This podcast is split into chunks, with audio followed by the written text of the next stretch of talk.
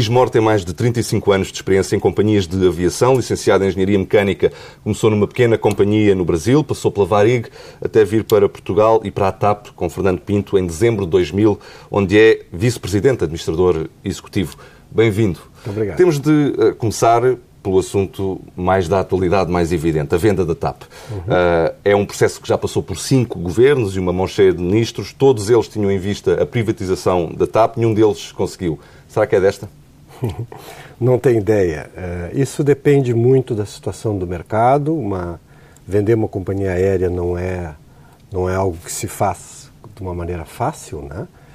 Uh, o mercado vai mudando e essa dinâmica é uma dinâmica que tem acontecido em todas as empresas aéreas. Recentemente, a própria Gol recebeu uma injeção de capital da Air France, quer dizer, a, a Itália agora com a Etihad. Existe uma dinâmica no mercado uh, e que a TAP não pode, não vai ficar fora disso. Mas uh, porquê, que, uh, porquê que até agora uh, não, há, não, não aparecem uh, mais manifestações de interesse na TAP? A TAP é uma empresa que ganha prémios internacionais, tem, enfim, tem, tem muito boas, boas críticas, digamos assim. a empresa, enfim, está dentro do possível com, com, saúde financeira, se excetuarmos uh, a parte de manutenção no Brasil, tem paz social, tem um mercado em crescimento no Brasil, um mercado potencial em África muito forte. Uh, Porquê é que ninguém pega na TAP? Uh, eu acho que é meio exagerado dizer que ninguém pega. Existe sempre uh, diversos interessados que estudam a, a empresa, né?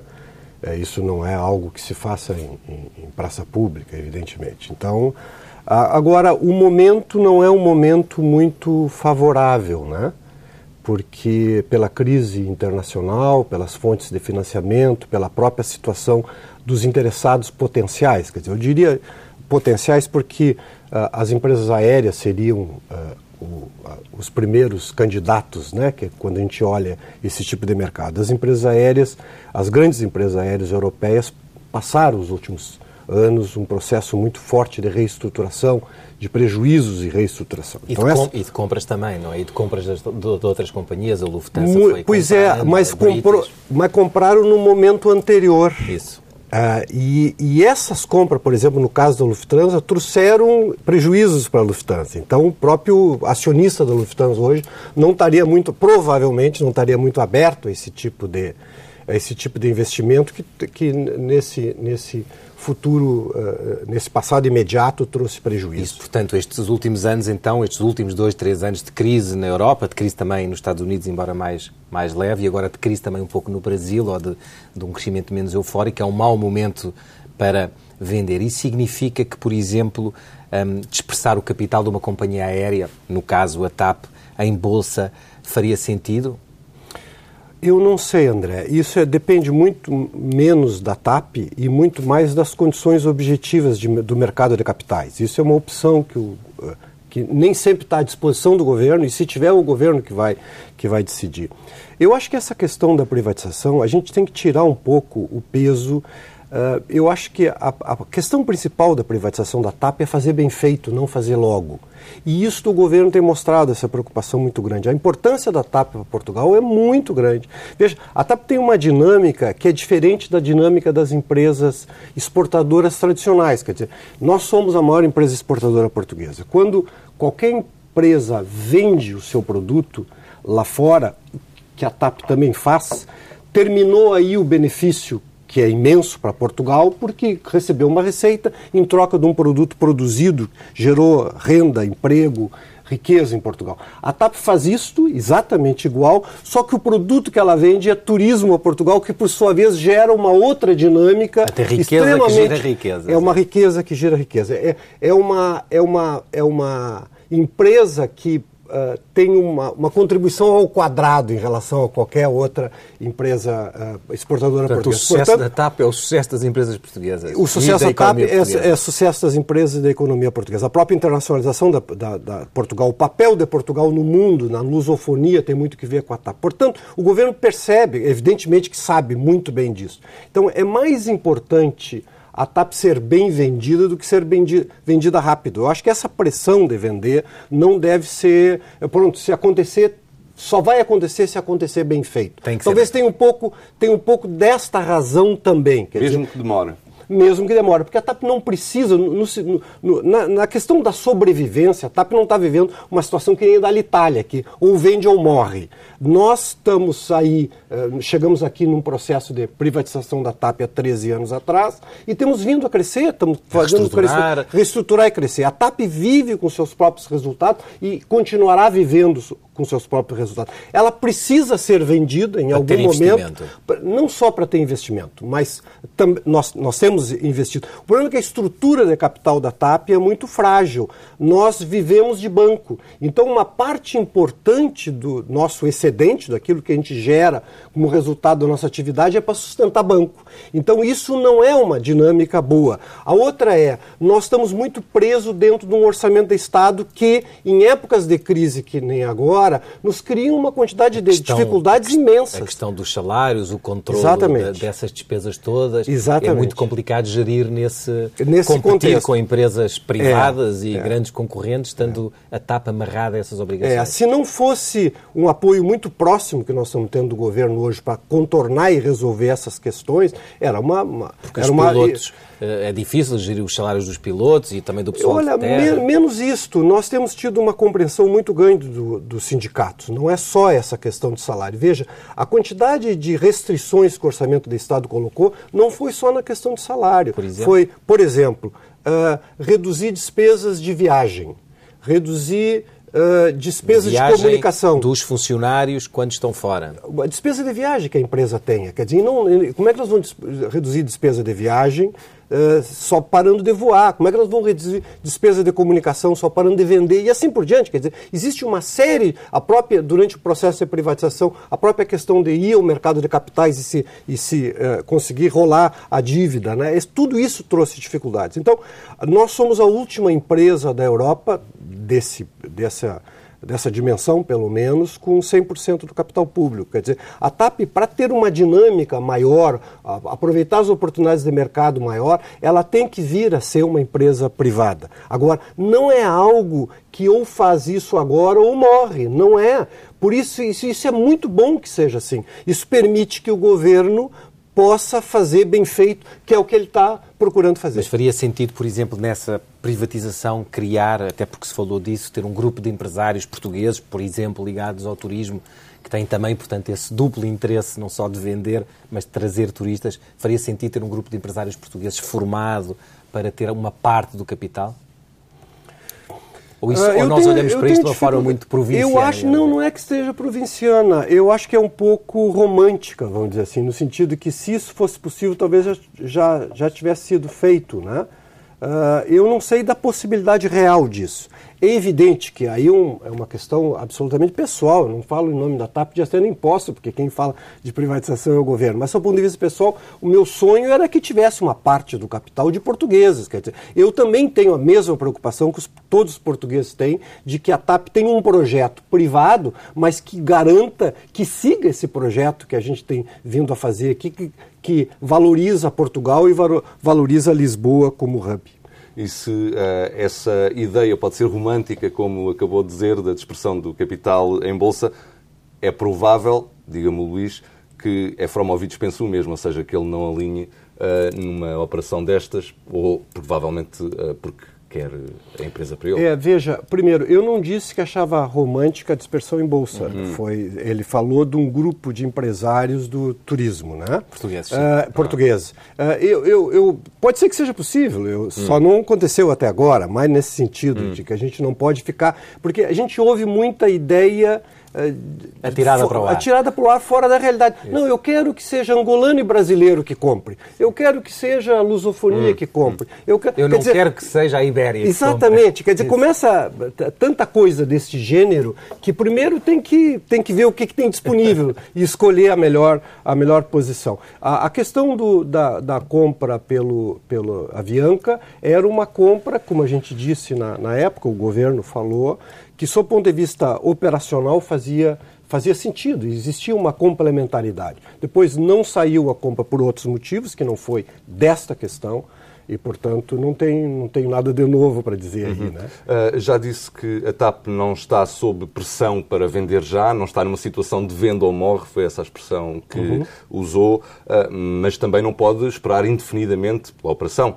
Uh, e, portanto, pergunto-lhe se qual é o momento mais favorável, de médio prazo, para que a operação se realize no próximo ano? Eu acho neste que é ainda? tão rápido quanto for possível de conseguir a compra que seja aceitável pelo país. Portanto, se não se fizer já, se não se fizer em 2014 Eu acho que tem que continuar, tem continuar, continuar, tem que continuar trabalhando para isso, que nem o governo está, este governo e os outros que trabalharam, tem que buscar uma solução que garanta uma TAP portuguesa que defenda os interesses de Portugal tão rápido quanto possível. Quando é que vai ser possível? É, depende dos outros, não depende só de, de Portugal. Mas, entretanto, enfim, o mercado vai evoluindo e, há, e a TAP é sujeita à pressão e à concorrência de outras companhias. No caso, também as low cost, cuja operação tem vindo a crescer uh, em Portugal. No Porto, a Ryanair era muito forte, ou é muito forte, e agora transferiu-se para Lisboa. Eu tenho ouvido pontualmente fazer algumas críticas à forma como estas operações se instalam, não propriamente às companhias em concreto, mas à facilidade com que essas companhias conseguem instalar-se nos aeroportos com taxas mais favoráveis, digamos assim. Um, tem medo dessa concorrência ou, são mesmo, ou eles têm mesmo vantagem vantagem concorrencial. É. O, o, fenômeno do low cost é interessante, André. Ele vai crescer, até porque o que, que é low cost hoje é um pouco diferente do que era no passado. As próprias grandes empresas aéreas europeias, os três grandes grupos, por exemplo, Lufthansa, Air France Tem todos e companhia...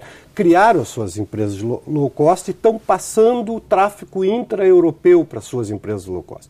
Esse, é, aliás, é, é, por causa disso esse conflito na Ibéria, que aparentemente já está resolvido, é porque o, a tripulação não estava aceitando essa transferência do intra-europeu para a sua empresa do low cost, mas as empresas que proporcionalmente mais crescem no aeroporto de Lisboa fora a TAP é a Vueling, que está substituindo a Ibéria, a Transavia, que está substituindo a Air France KLM, e a Germanwings um pouco menos, que é mas que está substituindo a Lufthansa. Então, a tendência é nós competirmos cada vez mais com low cost. Essas low cost estão cada vez mais parecidas com a TAP do que eram as antigas, tanto a TAP se transformou quanto as low cost transformaram. Isso é, as low cost, que, as, as novas, têm programa de frequent flyer, trabalham com operadores, com o mercado corporate, fazem transferências, quer fazem dizer, acabam fazendo basicamente o mesmo. Tem algumas diferenças ainda, mas fazem basicamente o mesmo. Uh, nós vivemos de competição, nós bebemos competição. Quer dizer, a TAP precisa estar no mercado livre, sempre defendemos isso, nós não temos nenhum problema com competição. E na hora que a gente for falar em competição na Europa, vai ser crescentemente competição Mas com então, low cost. Vamos, isso não é, isso. Vamos isso então não é um dividir. Problema. Temos, por um lado, a, concorrência das, das, tais low cost de bandeira, uhum. digamos assim, a Vueling, a Germanwings, um, e depois temos estas outras da, da, das das low cost puras, a EasyJet e a Ryanair. Comecemos por aí, pela EasyJet e pela Ryanair.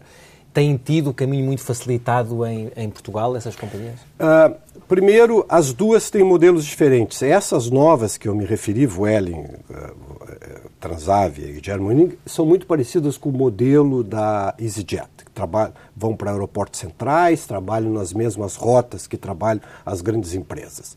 A Ryanair é um modelo diferente, ela praticamente a Ryanair não vende, uh, exagerando, não vende passagem.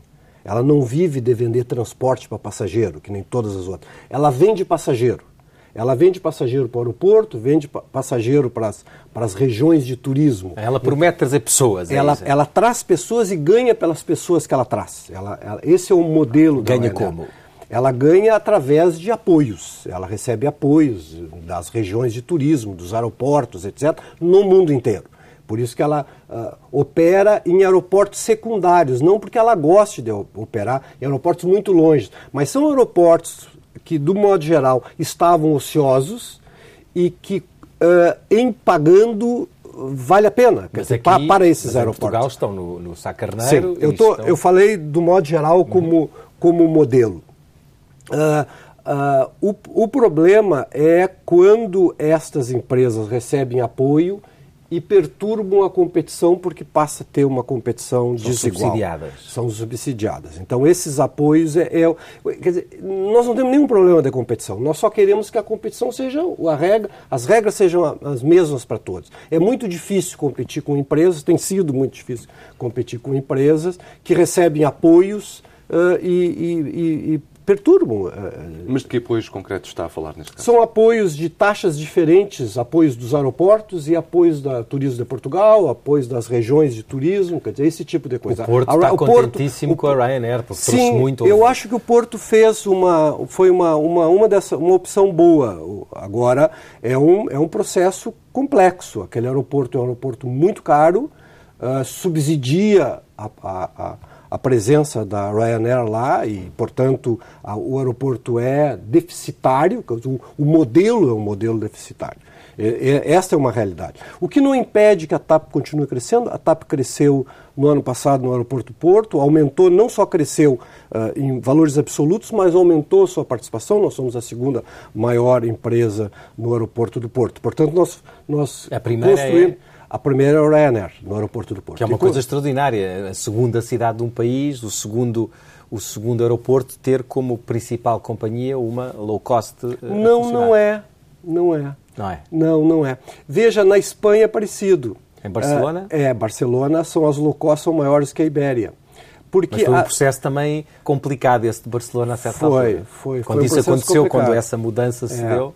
Ah, ah, na Espanha foi um pouco diferente, porque a Espanha construiu uma quantidade muito grande de aeroportos. Aqui o que nós fizemos em Beja, eles fizeram 15 vezes mais, e que literalmente 15 vezes mais. Eles têm uma quantidade imensa de aeroportos espalhados. As regiões começaram a, a, A competir. a, a competir umas com as outras, ah, apoiando muito a, a presença das low cost. Isso criou uma pressão muito grande nas empresas que não eram apoiadas, as empresas tradicionais, tipo Spanair, Air Europa e, e Ibéria. Então isso deu uma, deu uma mexida, deu uma mexida no mercado, mas eles estão ah, ah, voltando à normalidade agora. Mas então, agora, concretizando em relação à vinda da Ryanair para Lisboa, Uhum. também se instalou, vai ter aliás uma rota que é Lisboa-Porto, Uhum. Porto-Lisboa. O que é que lhe parece essa, essa aposta que a Ryanair e, em concreto, também a exploração dessa rota? É É, eu uma questão não- comercial só? Eu acho que sim. É de marketing, é, aliás? não, não, não, Eu acho que é uma, é uma questão, inclusive, de, de posicionamento de aviões. Como eles operam eh, eh, Faro, Porto, eh,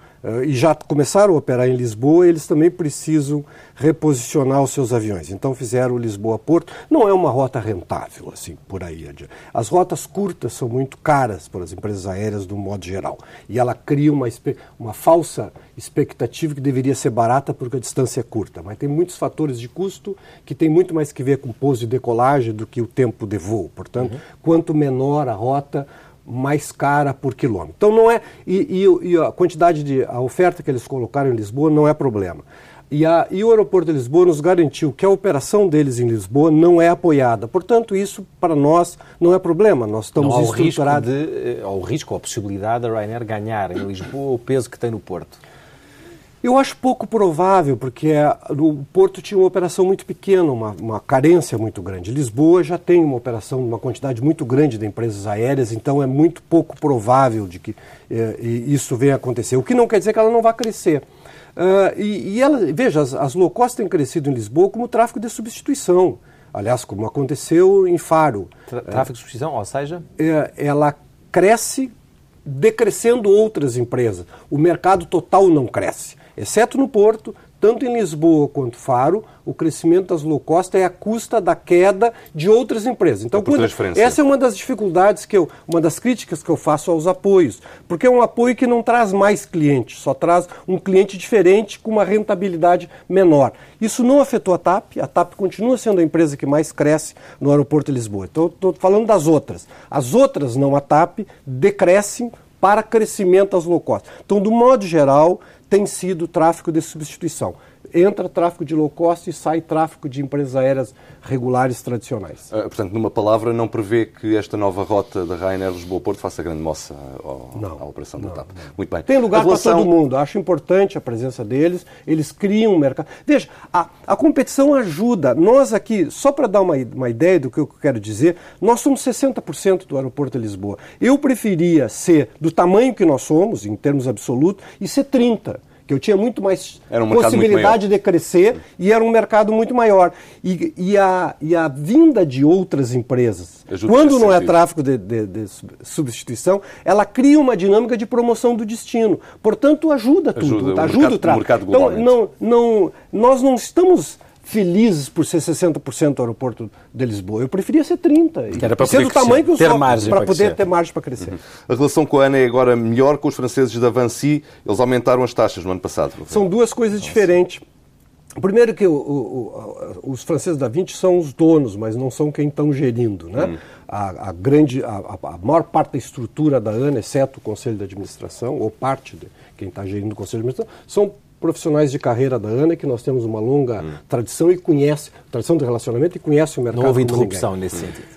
Uh, não, não houve interrupção no processo operacional, mas deu uma dinâmica nova. É, a dinâmica do nosso relacionamento com a ANA está muito melhor nesse momento. Até porque passou por um momento muito, muito paralisado. Esse processo de privatização sempre param as coisas, né? Não acontece nada de novo. E a gente vinha crescendo, vem crescendo numa dinâmica que a gente não pode ficar esperando essas coisas. Então, nós tínhamos uma série de demandas reprimidas, vamos dizer assim. Por exemplo? Que assim, por exemplo, uh, novo lounge. Eu não sei se você notou, mas o nosso lounge, que é a sala VIP no aeroporto de Lisboa, está muito pequeno. E nós temos pedido área nova há muito tempo. Nós estamos com um problema sério ali de Está lotado. As pessoas chegam, está tudo ocupado, ficam de pé. Tem, nós recebemos carta de clientes ouros nossos que entram e saem porque já está tudo é lotado. O contrário de um serviço premium nesse sentido. É? Exatamente. está então, mais nós, apertado nós precisávamos não só de uma, de uma área maior e melhor, muito maior e melhor,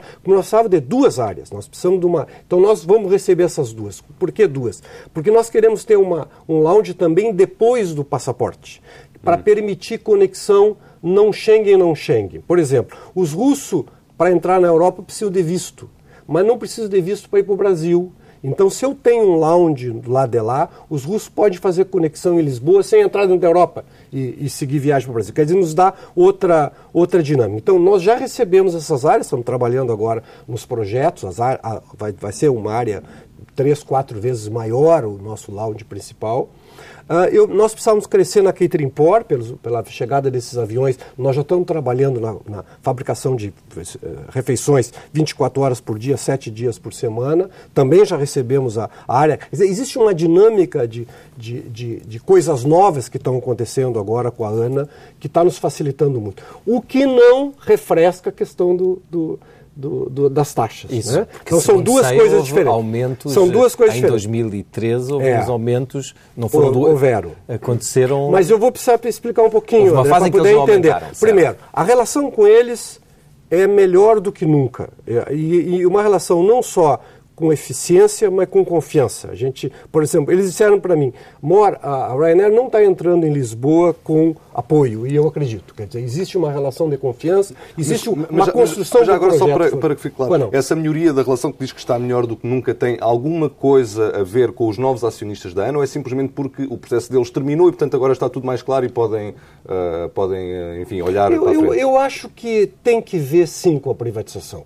Uh, é, é, diferente lidar com uma entidade privada e uma entidade uhum. pública. O, o, ritmo é diferente, o grau de liberdade para tomar decisão é muito maior, uh, sabe? A, a, capacidade dele de, de se rearranjarem é muito maior. E não tem que fazer política pública, tem que, pronto, tem uma, uma visão muito mais comercial. Tem Eles têm uma visão, não, tem, não tem a ver com a Avanci propriamente dita, tem não, a ver com o facto do processo ter Eu terminado. acho que sim.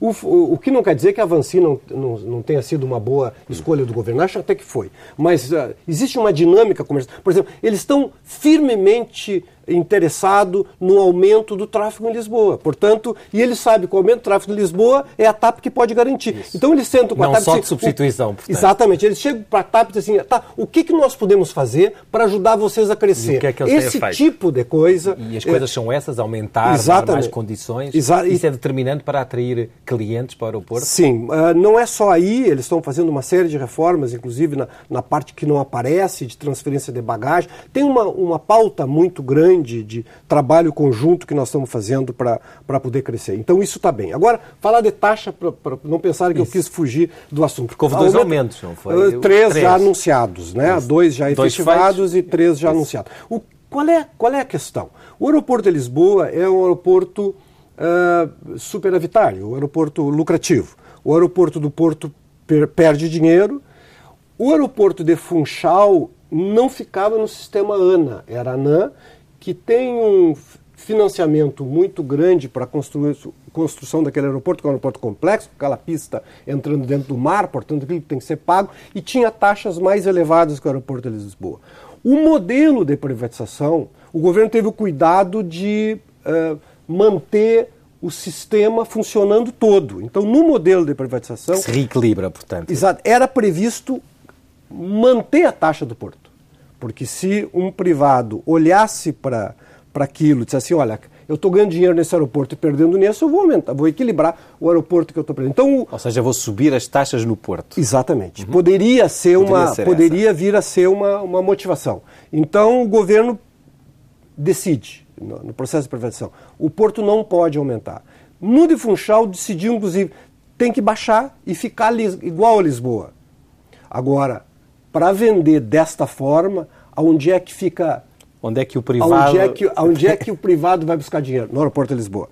Então, o aeroporto de Lisboa tem uma autorização com algumas, algumas restrições, mas existe, tem que ver com o crescimento, tem que ver com um conjunto de fatores, mas existe uma, uma flexibilidade para o privado aumentar as taxas no aeroporto de Lisboa. Isso é ruim para nós no hub, essa é a verdade. E isso a gente não gosta. Então, é, é, isso a gente tem que reclamar. Mas, é competitivo, Mas tem que... é competitivo do ponto de vista internacional aquilo que se paga, o que a TAP paga em Lisboa em taxas é equivalente ao que paga uma companhia que também seja importante num outro aeroporto? Ou seja... Isso é uma dinâmica que não é estável. Né? O aeroporto de Madrid, por exemplo, aumentou, numa dinâmica parecida com a nossa, começou a aumentar as taxas, as empresas aéreas começaram a ir embora, e agora baixou as taxas mais do que Lisboa. Eles estavam com uma, uma maneira muito utilização, era um aeroporto enorme, com começou a ficar 4, exatamente, mas eles aumentaram o preço caiu o tráfego, não só por causa disso, tem, tem outros fatores, da crise, etc. Mas o fato é que aumentou as taxas e caiu o tráfego, e o fato é que eles agora baixaram as taxas. Então nós estamos sempre competindo. Na realidade, não é a TAP que compete com a Ibéria, ou com a Lufthansa, ou com a Air France. É a TAP mais a ANA que compete com. Porque são hubs contra hubs. Por, pelas vasos comunicantes que são uh, esses Mas também esse aspecto é importante para que o país consiga atrair turistas, nomeadamente os turistas que vêm passar o fim de semana. É importante ter passagem aérea barata ou relativamente acessível. Claro. E nesse sentido, na composição do preço, a taxa claro, é claro. É, é, não é, um calcanhar daqueles é, agora sempre, para... É sempre importante. Nos tira um pouco a competitividade. Eu não, não, não, não acho que nos inviabilize ainda, mas é uma preocupação. Isso tem que parar. Eu não sei. Eu, o que eu sei é que faz pouco tempo que foi privatizado e já está ter, no terceiro aumento. Quer dizer, isso é, uma, isso é algo, algo que nos preocupa e a gente tem que dizer. Né? Tem que, tem que informar. Tem outro que informar. outro uh, calcanhar daqueles, enfim, embora seja um assunto que não, diga, não lhe diga respeito diretamente, diz respeito à administração da TAP, tem a ver com a manutenção do Brasil e, e, uh, e uh, tem sido apontada como o ponto, a parte em que torna difícil a privatização. Nas últimas semanas li uma notícia que considerava, que dizia, essa notícia avançava, que, que parte da dívida uh, dessa operação pode ser convertida em capital para facilitar depois a sua. Um, para aliviar, portanto, a, para reduzir o passivo e facilitar a venda. Isso é de facto uma possibilidade? Essa, essa... São duas coisas diferentes. A primeira é uh, o, o, a presença da, da, da, manutenção do Brasil no grupo. Uh, você disse que dificulta a venda do grupo. Digo, o, o presidente da, da, da, British Airways, enfim, da, da uhum sempre apontou esse como o calcanhar daqueles. Disse, bom, eu até comprava a operação da TAP, a operação, a companhia aérea propriamente dita, mas a manutenção não me interessa. Mas não fez essa proposta. Nunca fez? Não, que eu saiba, não. Hum. Uh, eu tenho a impressão que pode ser que sim para alguns e pode ser que o contrário para outros. Uh, o Efraimovic disse o contrário. Então não é, não é claro isso. Por que, que não é claro? Porque separar a operação do Brasil a TAP SA fica bem mais cara. E é mais caro comprar o grupo. Então, se alguém tem, uh, percebe o processo de, de recuperação que está acontecendo, percebe a potencialidade e tem, e, e tem utilidade para dar, é melhor comprar o grupo todo, que aquilo tem valor, e tem um grande valor, o pior trabalho já foi feito, e comprar o todo o grupo mais barato. Então não é, não é bem claro isso. Mas essa possibilidade de se transformar ou converter parte da, da dívida é então, possível? Sim. Uh, então são, são, são, são duas coisas são duas coisas diferentes. Não é claro, vai depender do interessado que o todo seja mais, a parte seja mais fácil de vender do que a relação ao todo. Segundo, aquilo lá vem num processo de recuperação muito rápida. Nós devemos 2015, se eu não me engano, é previsto já ter feito o break-even. Vocês vão receber, vão, vão ter resultados do ano, vão ter oportunidade de ver o quanto ela vem recuperando de uma forma forte. Depois. Uh... A conversão, era a conversão A conversão. Da... A conversão. Existe uma dívida uh, lá uh, que, basicamente, aquele dívida para TAP. Basicamente, foi o, o dinheiro que a TAP pôs de reestruturação por uh, lei, uh, essa dívida precisa ser paga um capital para a TAP, quer dizer, existe um juro para pagar sobre essa dívida. Uhum. E esse é um peso em cima daquela, daquela empresa muito grande. Porque se a gente converte aquela dívida em capital, isto torna a empresa mais. Uh, mais clara, a, ver, a, verdadeira. A outro, passa a ter outros sócios, passa ter, mas passa. Exata, exatamente. Mas não, não passa a ter outros sócios, porque a, a TAP é dona dela. 100% dela. Uhum. É uma sempre para a TAP não faz diferença nenhuma, quer dizer, na realidade para faz diferença para a TAP ME Brasil, porque aquela dívida some, se transforma em capital e, e ah, portanto tá fica mais fica mais limpo e mais clara a verdadeira situação da empresa. Muito bem. O Michael Connelly, enfim, administrador, que também veio consigo e com o Fernando Pinto para a TAP, está de saída. Era uma situação que já se falava há dois, três anos, da vontade dele voltar uh, uh, ao Brasil. Na verdade, esta administração não tem contrato assinado há mais ou menos dois anos, desde que se iniciou este processo de privatização. Essa assinatura do contrato está para breve? É uma questão que preocupa ou é uma questão apenas uma formalidade que, enfim, um dia terá que ser cumprida? É, nós somos empregados da TAP, né? Nós temos um mandato de administrador que venceu, que venceu estamos agora. É, venceu, mas a gente fica em funções, Isso. né? Uh, para ser bem sincero, para nós, para mim, não faz diferença nenhuma. Dizer, eu não estou preocupado com isso. Não. Sendo que vai continuar é, uns bons anos ainda. Né? É, eu, eu gostaria muito, né? Então. E agora com a saída do é, Michael é, Connelly assume também uma, enfim, uma, fazendo parte da, da, equipa original, digamos que assumiu outra importância na, na, na companhia. Uh, não sei. Uh, o, o Luiz Rodrigues está assumindo o lugar dele. Uhum que, era quem estava no Brasil. É, não, ele cuidava da parte de, de, operações aqui, uma série de questões estratégicas ligadas diretamente a Fernando Pinto e, e, e fez o processo de turnaround no Brasil, mas uh, aqui. E o Luiz é uma pessoa maravilhosa, tem trabalhado com o Michael já há bastante tempo, eu acho que vai ser importante. O Michael está saindo do Conselho de Administração e está uh, indo morar no Brasil mas não quer dizer que o Michael não possa colaborar conosco. Há a possibilidade nós, de manter uma, uma é, ligação. Nós estamos fazendo um esforço consegue. muito grande para isso, porque uh, o Michael é insubstituível. Quer dizer, para nós ali, da, crescemos junto com ele, os contatos que ele tem, a importância que ele tem nesses processos todos mais estratégicos da companhia. Uh, e, o, e nós temos uma operação no Brasil, André, uh, cada vez mais complicada. Veja, no ano passado, a receita gerada no Brasil foi 490 milhões de euros. Vou repetir. 490 milhões de euros a receita gerada no Brasil. Se você pegar a receita gerada na Venezuela, que é muito grande, porque 90% uhum. desta rota é vendida lá, se você agora olhar que o nosso próximo momento, nossa próxima etapa da nossa vida de mudança, de, de, de, salto de qualidade estratégico é a América Latina e Espanhola. Sim, tem novas, novas rotas, aliás, é, que vão. Nós estamos fazendo um esforço muito grande, de, nós estamos com 10 novas rotas, no entanto, Colômbia, eu diria que Colômbia e Panamá, Panamá são, também. assim, de longe o que nós temos de, estrategicamente mais importante. É o início de um projeto nosso que é para a América Latina, de Vão língua espanhola. Ibéria, América Latina. E não só, veja, nós somos a quarta maior empresa para a América do Sul. Nós somos a a, a maior empresa para o Brasil, a maior empresa europeia entre Brasil e Europa, nós somos maiores do que o somatório da segunda e terceira, que é a França e Ibéria. Então nós somos maiores que a França, a somatória de França e Ibéria, para o Brasil. No entanto, para a América Latina, nós somos o quarto. Acima de nós está a França, a Ibéria e a Europa. Portanto, nós temos aí, aí aquela história de 60% dos 30%. Era, era nisso que eu ia, nós, exatamente. ia, nós, temos, é, nós temos agora uma, uma um desafio que é completamente novo, que estamos com um apoio muito forte dos, do, do, dos embaixadores da Colômbia, Panamá, Peru, Equador, Costa Rica, Guatemala. Nós começamos agora um projeto muito importante. Isso tudo é receitas que vai, vão crescendo a importância de como gerir ah, ah, quer dizer, nós temos alguém que nem o Michael no Brasil não é uma coisa, não é uma coisa má, não, sabe? A gente tem que. Ou seja, não era o que nós gostaríamos. suficiente peso. É, nós precisamos e, de ajuda. Uhum. É, nós precisamos de ajuda do Michael. Não sei se vai ser possível, se é um. É, é, não sou eu que decido, evidentemente. isso tem que ver com o governo, tem que ver com o Fernando Pinto, tem que ver com o próprio Michael.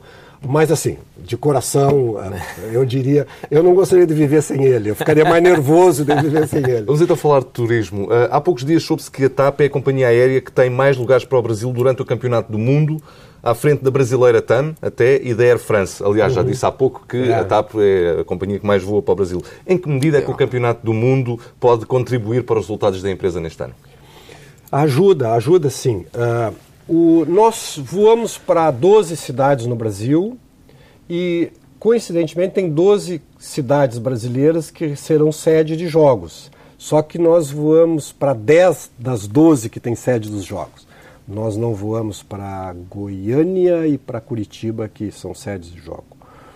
Uh, nós somos, não só na Copa do Mundo, antes da Copa do Mundo, depois da Copa do Mundo, nós somos a maior empresa aérea, então, entre Brasil e Europa, maior do que a TAM, maior do que a Ibéria e, e Air France juntos.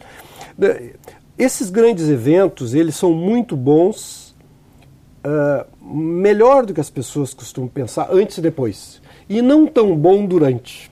É melhor antes e depois do que durante. Hum pelo menos pelas expectativas criadas, né? É, quer dizer, eu estou comparando com as expectativas, não com os, entre os momentos. Mas por quê? As pessoas têm uma expectativa do, do durante, porque Tem os tráficos tradicionais somem.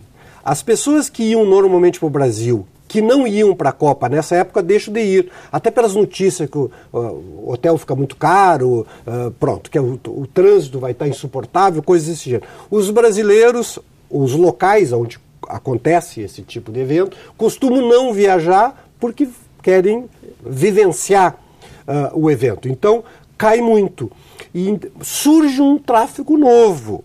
Esse tráfego novo é muito concentrado em datas e em destinos. Não é. Nós precisamos ir e voltar todos os dias. Aliás, nós temos mais de 10 voos diários entre, entre Europa, entre Lisboa e, e Brasil. Portanto, nós precisamos de muito tráfego. Mas o, as reservas estão mostrando um fenômeno eh, interessante. Os brasileiros estão sim voando. Quer dizer, esses que nós pensávamos que ia ficar Os no Brasil... querem sair do Brasil. É, é, que, tem, é que tem muito brasileiro. É, essa, muito. essa é a questão. Tem muito, tem brasileiro para todos os gostos, né? E, e, portanto, tem uma parte dos brasileiros das grandes cidades que vão estar em férias escolares. O, o governo brasileiro alterou o calendário escolar para permitir, para melhorar o trânsito, porque vai estar o trânsito muito condicionado em função de corredores especiais para né, deslocamento das, da, dos jogadores. E o trânsito vai estar muito condicionado. Então deram férias escolares. Então tem muita gente dessas grandes cidades que não querem ficar lá. Mesmo que queiram assistir os jogos. Hoje em dia assistir num ecrã em casa ou em Lisboa até pode ser bem mais agradável, julho em Lisboa, né? Assistir os jogos aqui. Então, estão uh, voando, nós estamos com um índice de ocupação bastante elevado e é evidente que para a maior parte das cidades que vai ter jogos, de Manaus a Porto Alegre, nós somos a empresa uh, privilegiada, porque somos a única que liga essas cidades todas à Europa. Uhum. O turismo em Portugal, ao contrário de outros eh, setores de atividade, eh, tem crescido. Uhum. Uh, tem havido, obviamente, uma crise que tem afetado todos os setores, exceto o turismo, que tem crescido. Em que medida é que isso se reflete e se vai refletir nos resultados da TAP, que tem em Portugal, e ajude-me se eu me enganar, uh, uh, tem no mercado doméstico 25% dos, dos resultados globais da empresa. Isso. Nós, uh, os resultados que nós geramos em Portugal é, é exportativo, né? É, é, turismo exportativo. Nós continuamos crescendo, que é venda para português, crescemos menos do que a venda para Portugal. Nós somos cada vez mais uma empresa para Portugal do que uma empresa de Portugal. Uh, o turismo tem mostrado uma, uma, uma, uma força muito grande em, em, toda essa crise. Eu tenho, não tenho dúvida. Portugal é um país uh, muito apetecível e que não, não se alterou com a crise. Né? Nem a, a, objetivamente, eu, eu, sinto a crise em Madrid, por exemplo. Eu caminho na rua e sinto. Uh, mas não, não se sente a crise em Lisboa, nesse sentido. Quer dizer, o, o, o, lugar continua tão bonito quanto sempre foi. Então, nem objetivamente, nem a, a, a percepção. A percepção do europeu é que é um lugar muito bom de se visitar, com, com, com, excelente qualidade. Como tem conflitos e dificuldades em, em, diversos outros mercados, a gente tem conseguido tirar proveito disto uh, e crescer. Luís Moro, obrigado. Eu que agradeço. Muito obrigado. Obrigado, eu.